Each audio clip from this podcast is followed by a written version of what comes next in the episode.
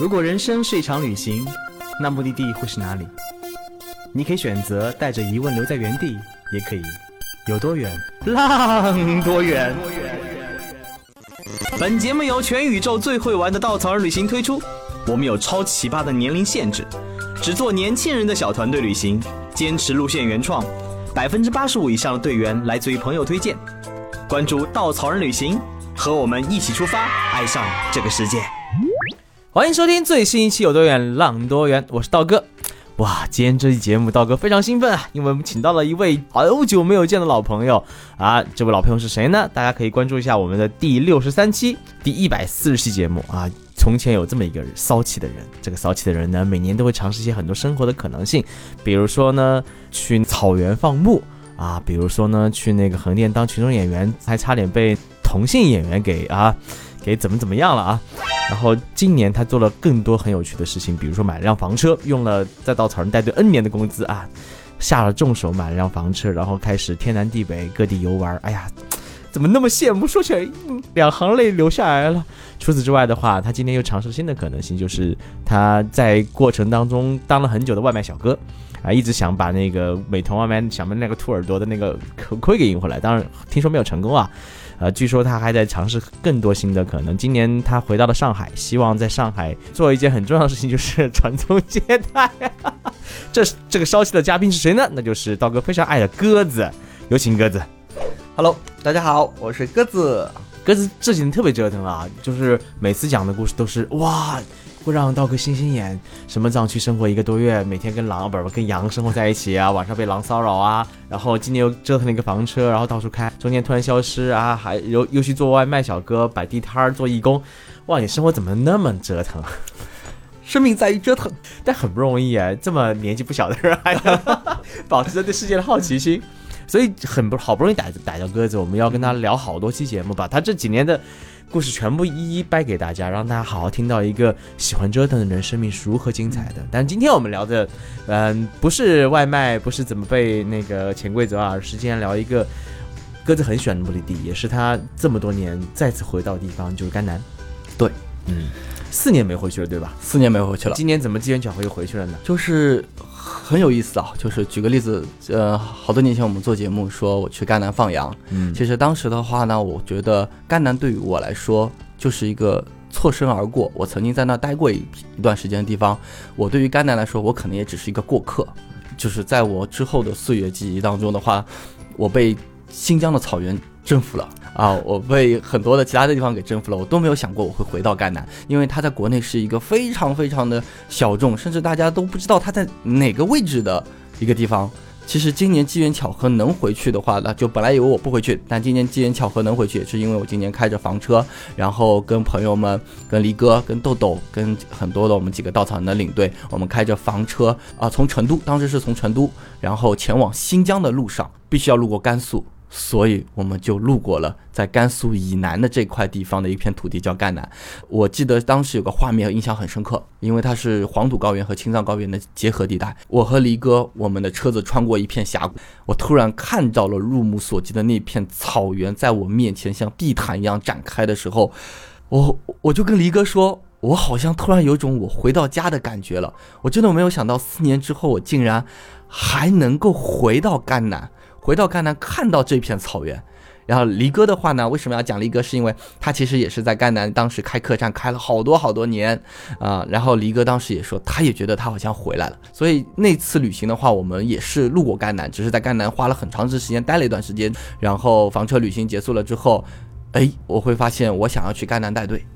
那么当时我就跟稻草人商量说：“我说能不能今年把我放到甘南带队啊？就是领队的自由度。”就是我想去哪里带队，工作室都会尽量帮助领队去完成我们的梦想。那么我们当时，我当时就回到了甘南队，所以我去年的话，我就在甘南带了四条队伍，啊，四条梦幻甘南的队伍啊。如果这边收听节目的小伙伴有去年跟我一起在甘南的，谢谢和你们的意见。嗯，那甘南呢？我们其实，在节目当中聊了很多次这个目的地啊。嗯，然后甘南，我大概再普及一下啊，就甘肃的南部。对啊，其实这片土地呢，是作为青藏高原的最边缘的地方啊。呃，四川北部那一块也是被统一划分在这个区域里面的。最核心的地方就是拉姆斯对啊，然后大家如果去过或者知道这地方，朗姆斯是作为一个文化和风景的重镇。除此之外的话，还有扎尕那呀，还有那个甘加草原呐，也中国最美的草原之一。也还有那个黄教的六大寺庙之一拉卜伦寺，拉卜伦寺也是黄教非常有名的学府。当然，去过小伙伴一对这片土地肯定有更多的感悟。但鸽子，你在那边生活了一段时间，你有没有觉得再回去以后发现曾经的变化很大？其实变化真的很大，因为说到甘肃，其实首先地理问章说到甘肃，大家第一反应就是敦煌。啊，西北的漫天黄沙，西北的戈壁沙漠。但是在风景上面，甘南和敦煌那块地方的话呢，首先敦煌是在甘肃的西北，然后甘南甘南它就在甘肃的南边。所以相比敦煌的戈壁和沙漠，甘南呈现给我们的是草原和湿地的那样一个画面。那么，那么如果是草原和湿地的话呢，它的就不会像很多的城市建设发展一样那么快。但我这次回去的话，第一反应、第一感觉是道路。啊，原来的那种搓板路，然后都已经修好了，无愧是基建狂魔的国家啊！搓板路都修好了。那么，原来我放羊的时候路过的，有的时候会采购一些补给，会带的一个小村庄，现在也是变成了一个镇。然后，原来一条只有几个摊位的小街，也变成了全是餐馆，然后很多商店所在的一个大型的城镇。所以，一切的话，它也在前进。它也在发展，就像道哥说的，甘南像是一个窗口一样的。那其实的话呢，文明它也在进步，所以这片土地的话，变化也有一些东西会变，就是那种那目所能及的那种变化，对，很容易发现。对，那人有变化吗？嗯，我的感觉啊，留在那片土地的人，因为没办法嘛，好多人他会离开。我们后面会聊这个故事，就是我觉得留在那里的人和那里的土地和那片的草原一样没有变，这个是让我非常感触的，所以。我去年给我总结，我也没变，我觉得我不能变，所以经济发展越来越好，生活方式越来越好，包括政府也在大力的那个治沙，然后应该是当地人的生活有很天翻地覆的变化。既然是一个窗口，跟外面人相处也会越来越多。但很有趣的是，你告诉我还没有变。是的，呃，怎么说呢？我这次其实我去去年回甘南，我不仅仅是在带队，嗯，我特地又拿出了一个月不到的时间，在朗木寺，在一个生态公益组织。呃，在那边去给他们做了一个月的义工，然后在一个非常 nice 的名字的地方叫扎琼仓，扎琼的话呢是藏族的一个名字，仓的话呢在藏语当中是家族的意思，也就可以理解为是扎琼家族生活的地方。我在那边做了一个月的义工，然后也有机会下到很深入的牧区去采风，所以我觉得。在所有的看到的东西当中的话，我其实会给我感受到那片土地真的没有太多的变化。那我们就进入这段故事啊，好，也是这次在甘南做最重要的事儿，对，去加成仓做了一个月的义工。是的，嗯，因为做义工的话，我就可以带队，然后去跟队员们去聊这片土地发生了很多的东西，发生很多的故事。哎，加成仓我记得在我们路线当中是有的，有，对，我会去听很多那个巴让老师去讲那个关于这片土地治沙的故事，对，对吧？扎琼仓它成立的最初的目的的话呢是这样子的，就是西北地区无论是放牧还是其他的各种原因，或者说是生态环境的变化，草原的话其实渐渐它依然会退化啊。其实草原原来是由森林变化而来的，只是因为它土壤非常薄，它不适合呃树木生长了之后，它就会退换草原。但是的话，就像西北地区很多地方。敦煌的那种戈壁沙漠，当年其实也是河流和草原湿地所在的地方，它会慢慢退化。那加中仓它出现的目的就是，嗯，我心目当中真的一个英雄叫巴让老师。巴让老师他真的是我心目当英雄，因为他其实用自己的能力和自己的影响力去告诉牧民们，草原是我们的家，我们要保护起来。我们的家现在在遭受沙漠退化的影响，那么我们需要去帮助把它又回到草原的样子，因为。只有有了草，才有草原；只有有了草原，藏族人才能生活，牛羊才能在上面繁衍生息。所以他就用，其实基本上可以说是一个民间的力量，然后找各个村庄的村长啊、族人啊，然后有影响力的老者啊，告诉牧民们，我们要去治理草原。但是他和治理草原又和国家不一样，因为国家会有更大的力量，包括去退牧还草，或者说把草原圈养起来。他们他们用最简单的方法。就是播种草籽，然后用好几年的时间，十十几年的时间，把原来其实已经基本上干燥、黄土都翻起来，风一吹漫天风沙的一些草原边缘地带，慢慢的、慢慢的又让草开始生长起来。这个的话是。我认识扎中仓也会跟他结缘的一个原因，因为我觉得我我个人的力量是很弱小的，但是他们也是一样，每个人的力量很弱小，但聚合在一起，总能给这个世界或者这片土地去做一些能做到的东西。哎，稻草人曾经请过巴尔老师来上海，来跟我们的领队们分享过这段故事。哇，那天晚上简直就是一个大型的哭那个粉丝见面会，泪流现场。就是巴尔老师讲完以后，所有人下面就是满脸泪含光，嗯就听到这样的一个人坚持那么多年的事情，而且能听到一段刚开始的时候，很多藏民是不理解的。对。对，尤其是在不理解的过程当中，做了很多很多，巴尔老师做了很多努力，嗯去让他们慢慢慢慢去接受这个现实，嗯去做一些对当地的变化和改变。所以这过程当中，你是怎么体会他们的这种变化的呢？嗯，就像你刚才说的，很多藏民不理解是真的。首先的话呢，其实国家是希望，就是说快速的让草原去能够恢复过来，因为它其实对于这个国家生态环境是很重要的。那么国家用的大部分的政策退牧还草，但退牧还草的意味着什么？牛羊要缩减一个放牧的数量。嗯呃，在国家层面来说的话，我们当然这是一个非常好的政政策，但是对于我们一个小小的个体来说的话，我本来的话，我有条件放一千头羊，我一年的年收入是有五十万。如果我放一千头的话，过去的羊价，我四年前的羊价，它轻松就能一年拿到五十万的收入。现在的羊价翻倍了，那一百万就是一个牧民是这样的一个收入。那么现在要求放牧减少了。牧民家里面的收入又少，那牧民又有孩子，对不对？大儿子、二儿子、三儿子，孩子要去读书，所以说巴恩老师最早的时候的话呢，他们也知道，就是说如果让牧民去缩减牛羊的数量，其实是很难的。那么怎么办呢？就只有种草。其实也更多的是告诉牧民，我们放牧是可以比较科学化的，就是我在这片草吃的差不多了。我可以到另外一片草吃，不要让羊把草的根全部吃完。那么再撒上草籽，然后再用牦牛粪去，就是说保护这个地方。那么慢慢的、慢慢的，牧民发现，其实因为它这是一个很长的一个周期，一年、两年、三年了之后，牧民突然发现，哎，放羊的面积是越来越大。嗯啊，但不可避免的还有另外一个收入，就是说，在甘南地区草原慢慢恢复的过程当中，牧民的收入真的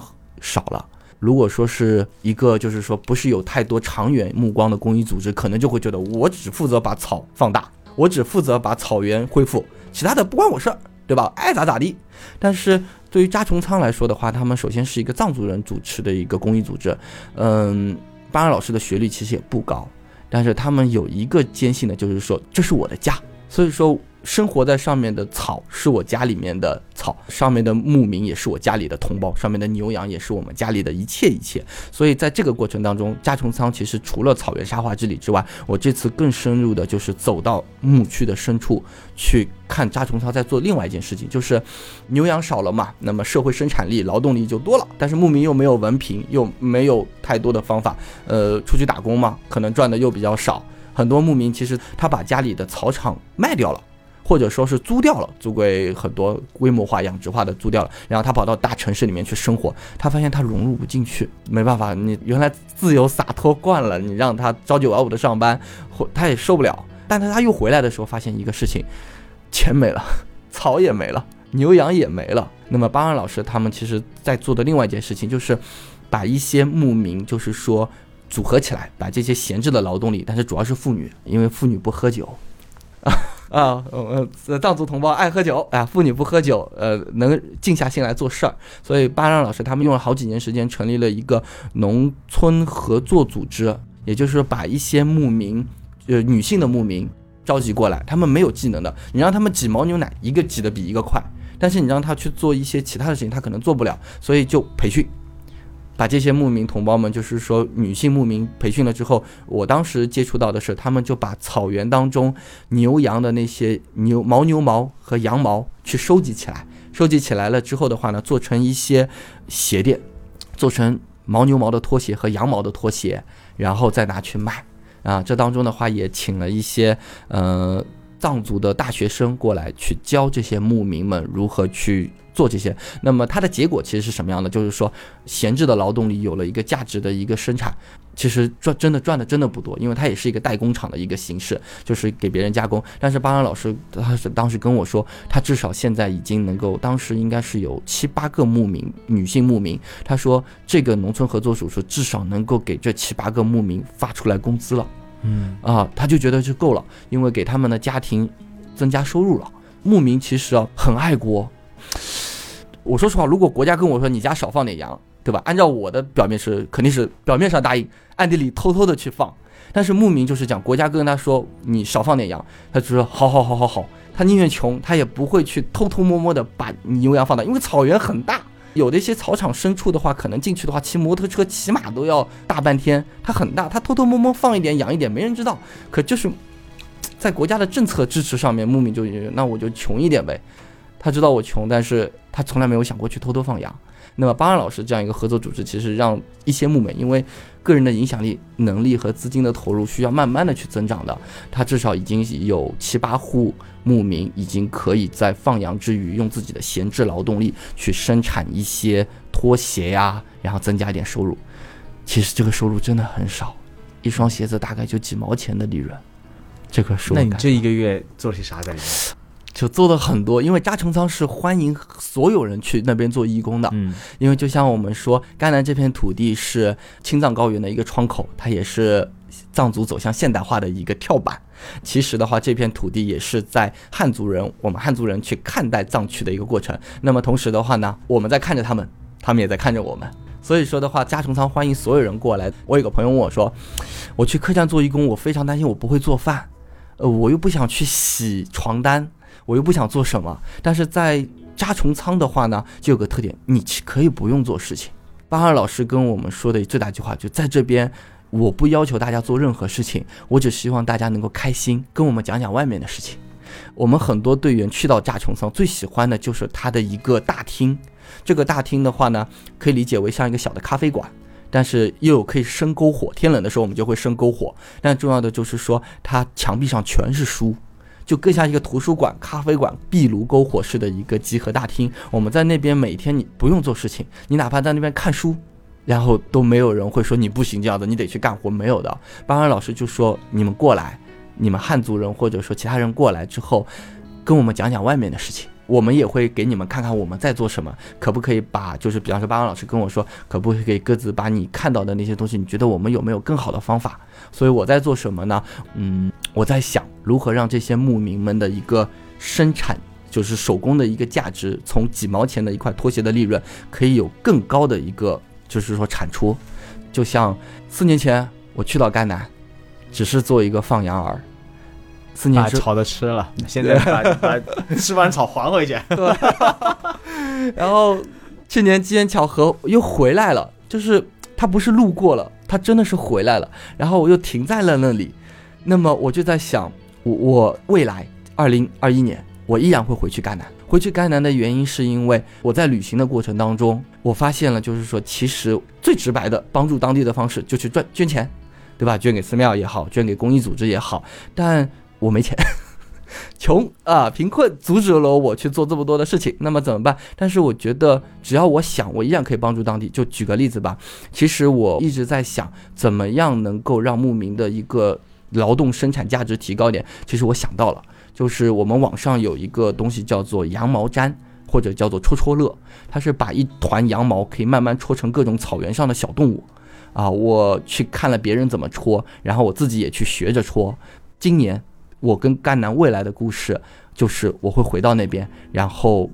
跟巴尔老师他们说，我学会了一门手艺，我想教给大家，然后让大家去戳这些手艺，然后我帮大家去把网店开出来，我们去可以把这些小东西的话去卖出去，因为这些羊毛就是从草原上生产出来的，呃，因为说到羊毛嘛，就是说其实巴尔老师他们想了很多方式帮牧民们去就是增加收入，就举个例子，他们曾经。呃，收集了好多的羊毛和牛毛，然后拉到山东去卖，因为他们觉得就是说有很多人过来收，那他去山东肯定会赚钱。那与其给别人赚，就不让中间商赚差价，我们自己去。结果干了一年之后血亏，就也不知道为什么会亏，反正就拉了好几车羊毛过去之后就亏了，然后就没办法。那么我就在想，那就不要让羊毛以最初级的方式流出去，我们就在这片草原上面把羊毛做成很多可爱的小工艺品。那么。其实甘南的变化也有，它曾经是一个徒步的圣地，游客很多，但是突然好几年过去了，游客不来甘南了。嗯，不是说甘南不好，而是其实如果说草原的话，人们会发现有新疆，有内蒙，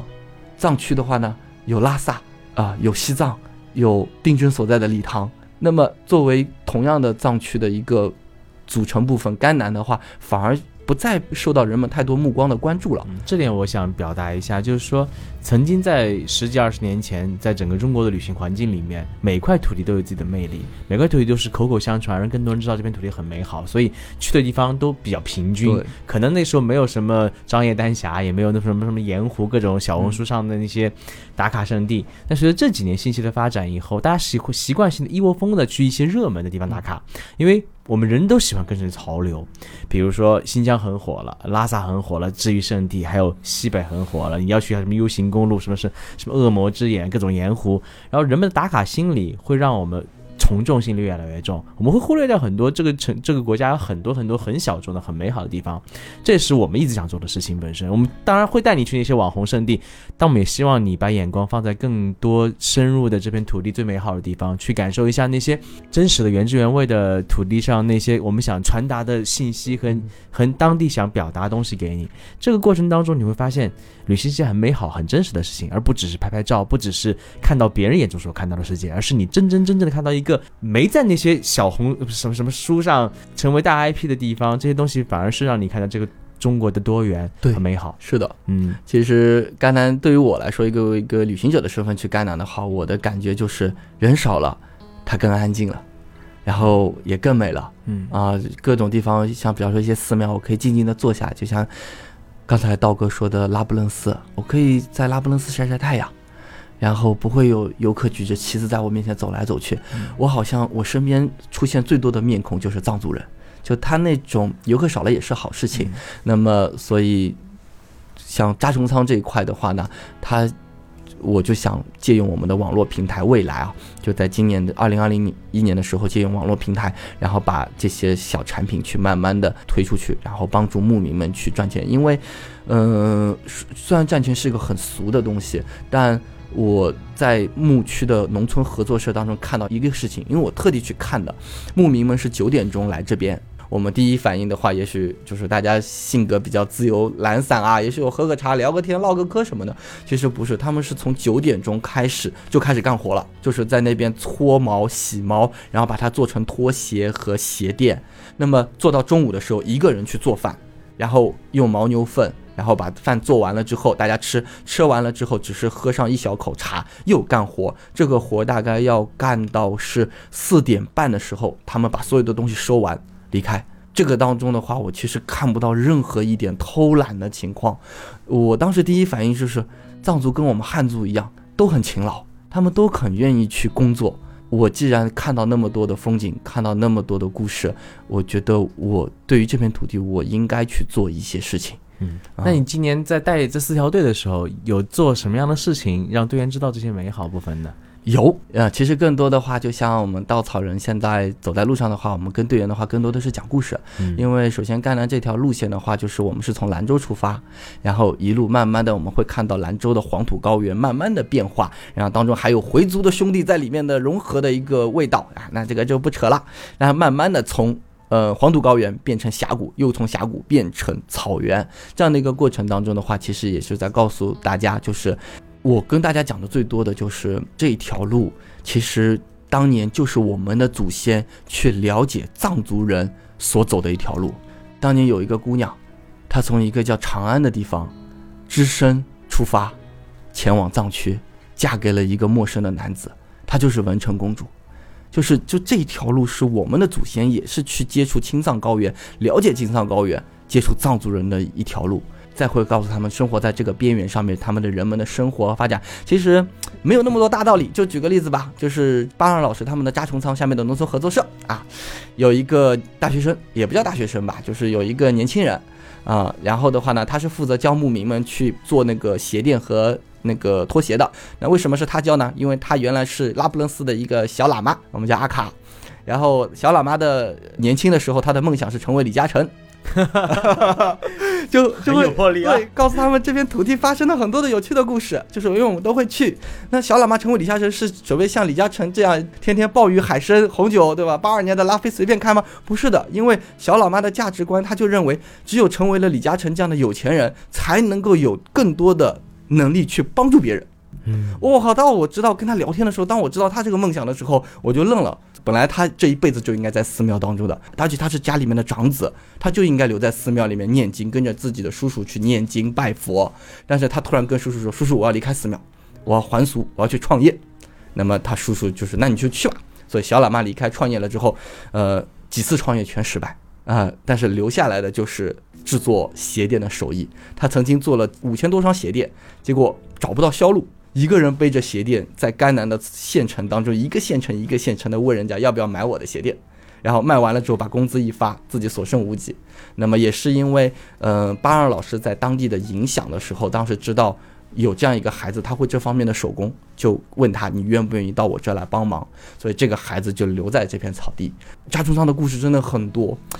呃，希望大家不要觉得乱，是想说，就是说我在扎冲仓还感受到更大的一个东西，叫回家。因为社会在发展，就举个例子，道哥说，你说送外卖，兰州送外卖和上海送外卖，肯定价格挣的钱都不一样，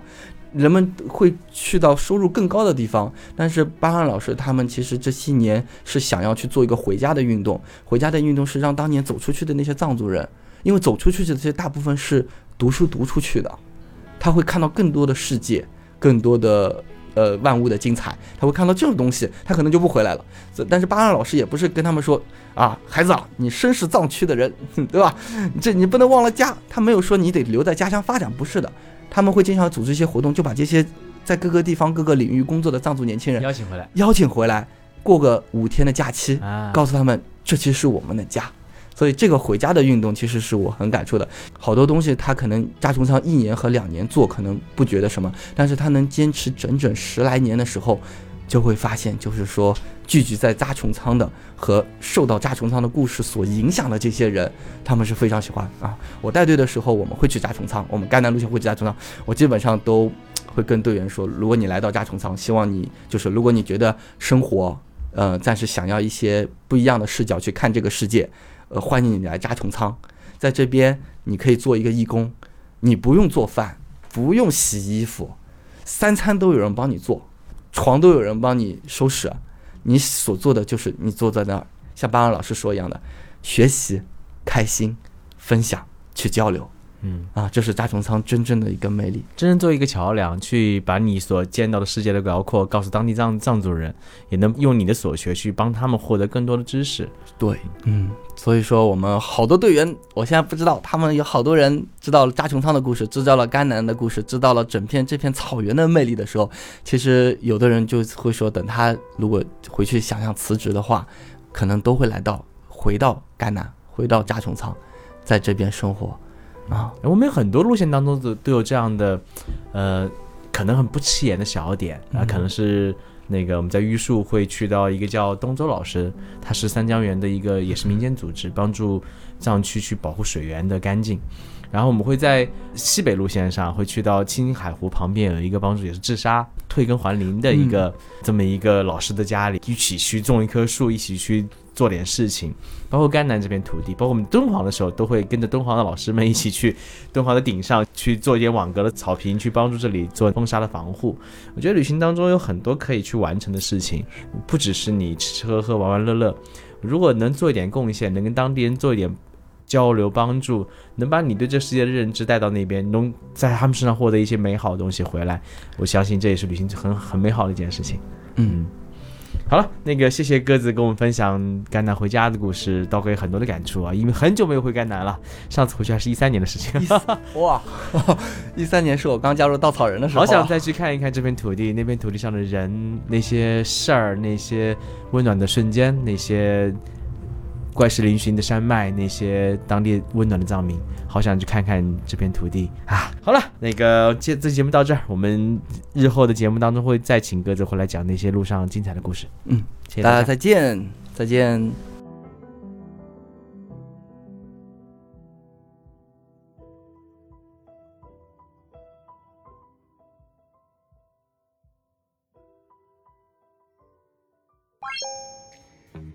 作为一家目的地集合的旅行公司，在哪里都可以和刀哥一起浪。在哪里找到组织呢？请搜索“稻草旅行”公众号，发送关键词“刀哥最帅”，还有惊喜福利等着你哦。